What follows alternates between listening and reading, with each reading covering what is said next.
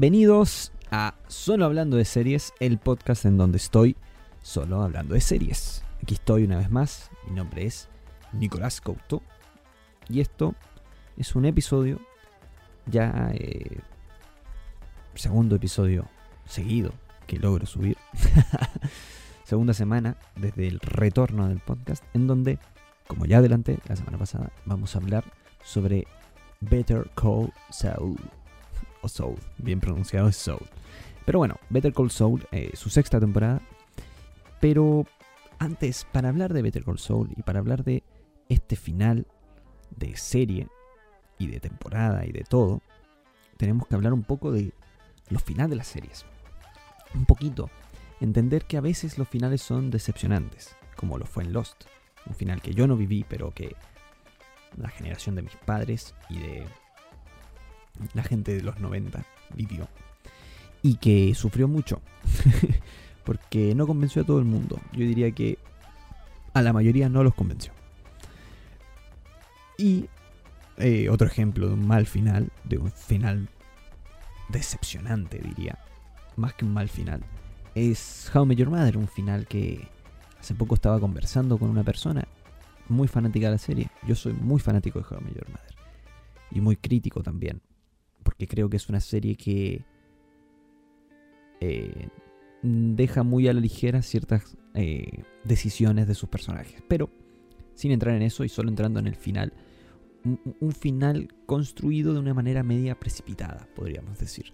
De una manera media forzada, después de muchas temporadas, si no me equivoco son nueve temporadas en How I Met Your Mother, y que llega así después de un montón de armado de cierres de personajes que finalmente en esa última temporada son destruidos. Son destruidos en tres episodios solo porque ya tenían decidido el final desde el inicio. Y eso es, es, es, preocupante para un fanático de una serie de ese calibre de largo, ¿verdad? Que ya supera las cinco temporadas. Eh, es un, un, un compromiso muy grande. Creo que eso se observó mucho en quizá la serie con el final más criticado en los últimos años, que es Game of Thrones. Un, final que, que, no, yo creo que no convenció a nadie. en esa serie, puntualmente, no convenció a nadie, ni al mismo cast, que desde, desde que se empezó a anunciar y hacer la propaganda de esta última temporada, se les veía dudas eh, al respecto de qué estaba ocurriendo. Pero también hay finales perfectos y así, perfectos. Porque hay finales buenos. Muchas series tienen finales buenos. Pero hay series que tienen finales perfectos. Creo que tres ejemplos de estos son la serie animada Bojack Horseman, que para mí tiene un final perfecto. Eh, un final acorde a lo que quería transmitir la serie. Un final que fue obligado por una decisión de que si no hacían el final, la serie igual iba a estar cancelada y frente a esa cancelación de la serie se decide hacer este final y, y, que salió perfecto. Lograron cerrar todo, lograron dejar a la interpretación lo que querían dejar a la interpretación, pero los personajes que uno tenía en su corazón, por decirlo así, a los que les tenía cariño, lograron tener un cierre y un, una salida a mi parecer, muy respetuosa y muy bien lograda. Otra serie que tiene un muy buen final, que sí es un final abierto e interpretativo, que no tengo claro si a todo el mundo convenció, es The Leftovers. Para mí es una serie perfecta, que dura lo que tiene que durar, tres temporadas, y el mismo Damon Lindelof dijo no podía durar más que esto, y este era el final, y así se tenía que contar. Uno se queda con dudas, sí, pero al mismo tiempo es parte de este universo que te representaron así desde un inicio. Nunca vamos a saber por qué ocurrieron las cosas que ocurrieron, porque los personajes tampoco se enteraron de por qué ocurrieron las cosas que ocurrieron. Maravilloso.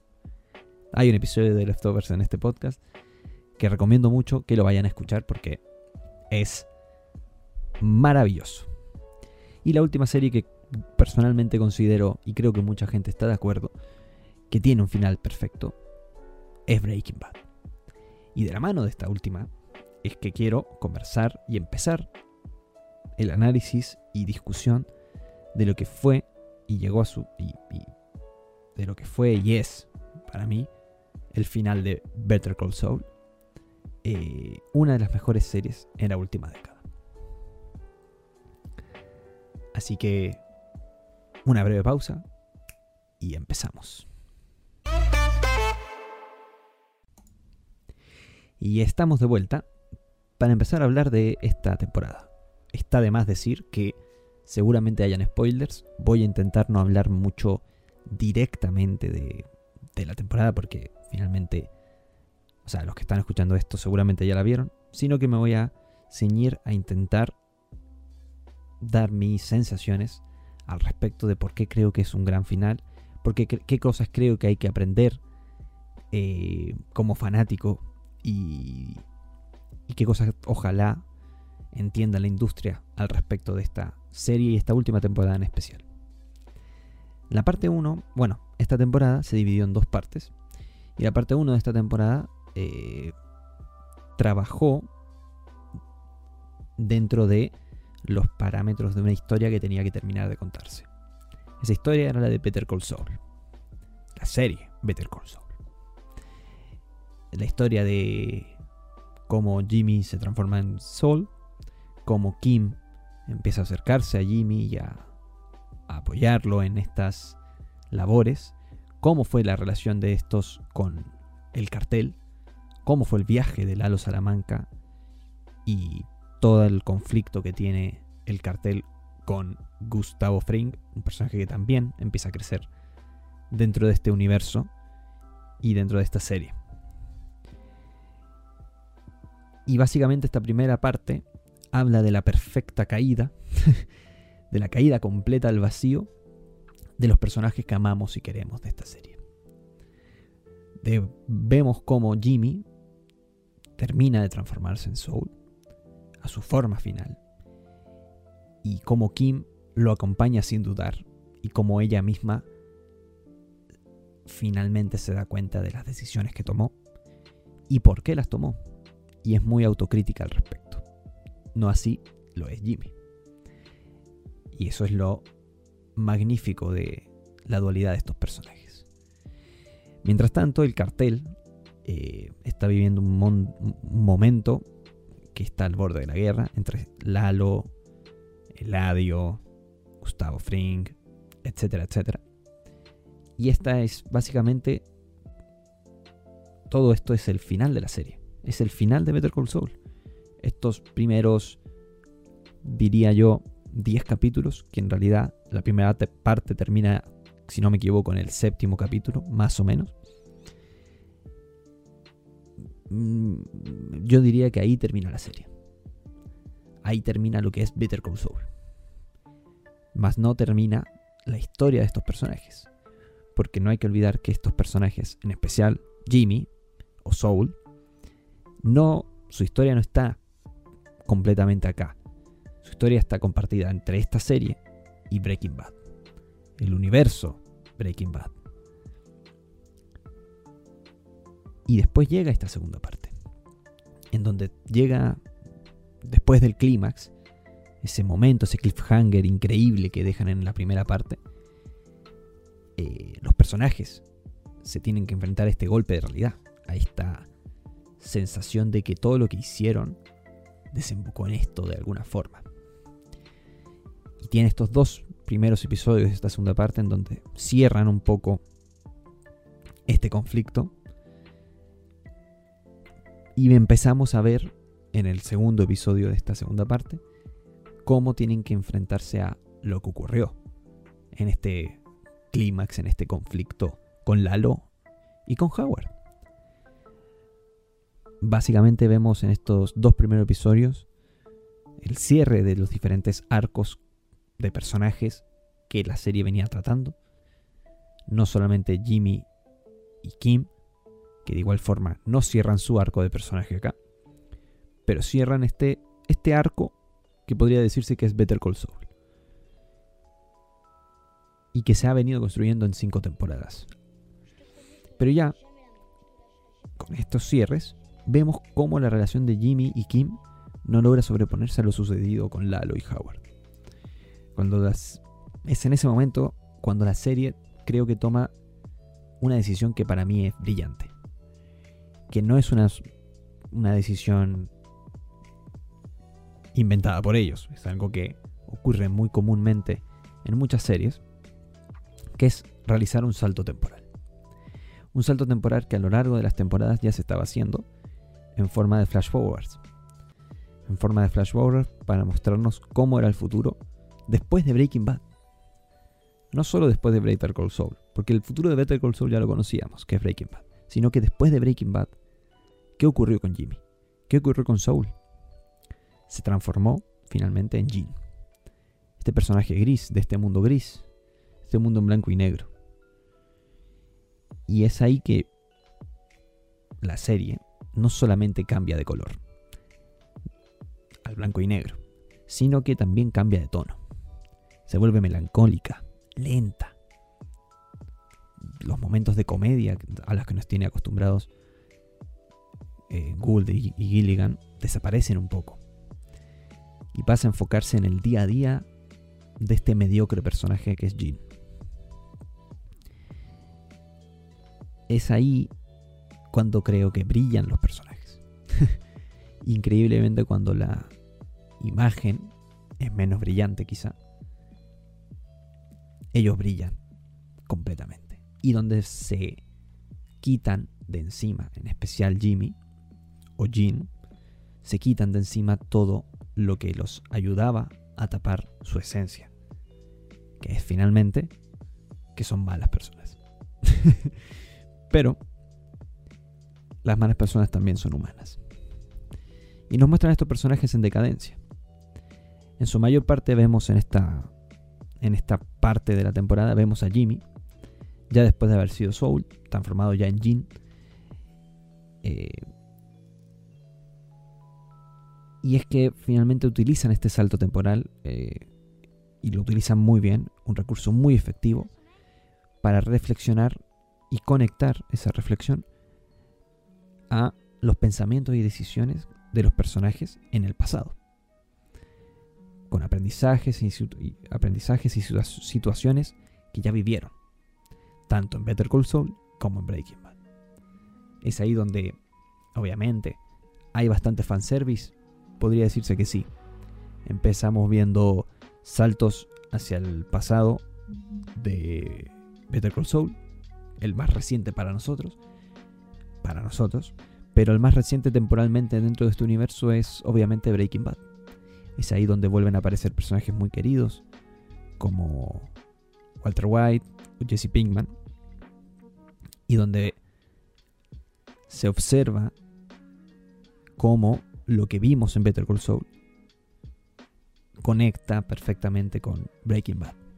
Y cómo finalmente esta historia, como ya voy adelantando, en realidad no es una, son, no son dos series separadas. Y esta es la forma correcta de hacer un spin-off. Son dos series que hablan entre sí. Son dos series que finalmente cuentan una sola historia. De diferentes personajes, claramente. Pero que tienen muchas cosas en común todos estos personajes. Y que todos pagan de diferentes formas lo hecho en su vida. Pero si alguien brilla en este futuro, más que Jimmy, en mi opinión, y que no necesita tanto espacio de pantalla como lo tuvo Jimmy, claramente por ser el protagonista, es Kim. Kim Wexler. Quizás el mejor personaje que nos entregó esta serie. Y quizás el mejor descubrimiento, personalmente, y creo que casi todo el mundo, de actriz que nos entregó esta serie. Rhea Seahorn, en estos últimos dos o tres episodios, muestra lo que ha vivido su personaje en este futuro gris en donde se gana, básicamente esta actriz, Rhea, eh, Rhea se gana todos los premios que nunca le dieron a la serie y los merece completamente. Esperemos que exista algún premio de consuelo en algún momento. La rompe toda con su interpretación, que complementa de manera perfecta lo que habíamos visto en su arco de personaje dentro de Better Call Saul y su no aparición en Breaking Bad, obviamente. Un personaje escrito de manera sublime y que quizás es de los mejores personajes femeninos en la televisión moderna. Vemos ahí eh, cómo todo, toda esta historia se refleja en su relación con Jimmy y en su intento de alejarse de ella, en su intento de aceptar y acercarse a la mediocridad del día a día y en su reflexión al respecto de las cosas que hizo o no hizo en su pasado. Y cómo el episodio con Howard la marca a ella. Todo eso lo vemos en estos episodios. Todo desemboca eh, lo que ocurre con Kim, lo que ocurre con Jin, que no es muy excepcional y no voy a entrar mucho en los detalles de la trama, pero lo vemos a Jimmy básicamente volviendo a pisar la misma rama, el mismo palito que ya pisó, tanto en Breaking Bad como en Better Call Saul.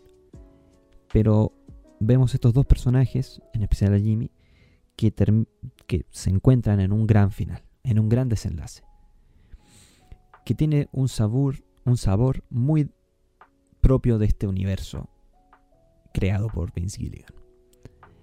Ya que no es ni un final triste ni un final feliz. Es un final. Nos muestra cómo al final de este camino, el personaje, que en total honestidad y a pesar de la simpatía que generan algunos, incluido en mí mismo, es un delincuente y una mala persona. Y finalmente paga y acepta pagar lo que tiene que pagar por las cosas que hizo. Y no solo yéndose preso, literalmente, sino que incluso teniendo que aceptar sus acciones frente al mundo, aceptando la imagen que todos tienen de él, aceptando que los otros presos lo conocen y lo veneran como un representante de su mundo, algo que él en su reflexión final no quiere, pero que tiene que aceptar, porque es lo que él construyó. Él vuelve, él vuelve a ser Jimmy, pero todos lo ven como Soul. Y mientras tanto, Kim recibe una pizca de redención al volver a acercarse al mundo legal, al volver a acercarse al mundo que ella claramente, al mundo que, al que ella claramente le, le apasiona que es el de ayudar al resto, y que en un momento, por culpa de Jimmy y por culpa de ella misma también, se vio truncado y desviado hacia lo que hicieron en estas últimas temporadas. Es un final perfecto, es un final redondo, creo que es el final que merecía esta serie, es el final que merecían los fanáticos de esta serie. Y creo y espero que el mundo de la televisión aprenda mucho de este final. ¿Qué cosas se pueden aprender de este final de la serie y de esta serie? No es solo de, Breaking, de Better Call Saul este final, sino es de toda la historia de, Breaking Bad. Eh, también hicieron el camino que complementa un poco la historia de Jesse, pero tomando Breaking Bad y Better Call Saul, eh, creo que la historia llega hasta acá. Obviamente, se pueden hacer más spin-offs al respecto. Seguramente sean buenísimos, sean increíbles. Porque ya dijimos una vez que la historia no necesitaba más que eso, que lo que vimos en Breaking Bad. Pero vinieron Vince Gilligan y Peter Gould y nos presentaron esta maravilla que generó muchas dudas en un inicio, y eso es un aprendizaje que tenemos que tener, generó muchísimas dudas al respecto, y terminó en una de las mejores series de la historia. Que suma mucho, suma muchísimo a su predecesora. Suma en lo técnico, suma en lo audiovisual, en lo sonoro, incluso en las interpretaciones, diría yo. Suma en la profundidad del trato de algunas tramas, de algunas historias que cuenta, y obviamente en los personajes. Los personajes, como dije y como he dicho otras veces, los personajes hacen a las series muchas veces. Un buen personaje te, te mueve una serie adelante. Casi más que una buena historia. A veces.